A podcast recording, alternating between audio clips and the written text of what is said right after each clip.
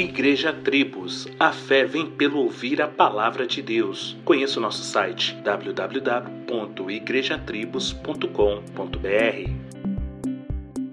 Não importa quantas sejam as regras ou qual é a fórmula correta, a grande verdade bíblica é que, se depender de nós para sermos justificados, com certeza iremos fracassar. A bênção do Evangelho, porém, é esta: Cristo acabou com toda dificuldade e confusão acerca do assunto. Ele é bom o suficiente, ou seja, pela graça somos salvos e por meio da fé em Cristo, e, consequentemente, qualificados para entrarmos nos portões celestiais. Quando você ficar assustado com a peste da escuridão ou com a mortandade que assola ao meio-dia, esconda-se na sombra do Onipotente e lembre das palavras do salmista: Direi do Senhor, Ele é o meu Deus, o meu refúgio, a minha fortaleza e nele confiarei. Neste belo dia que fez o Senhor, descanse.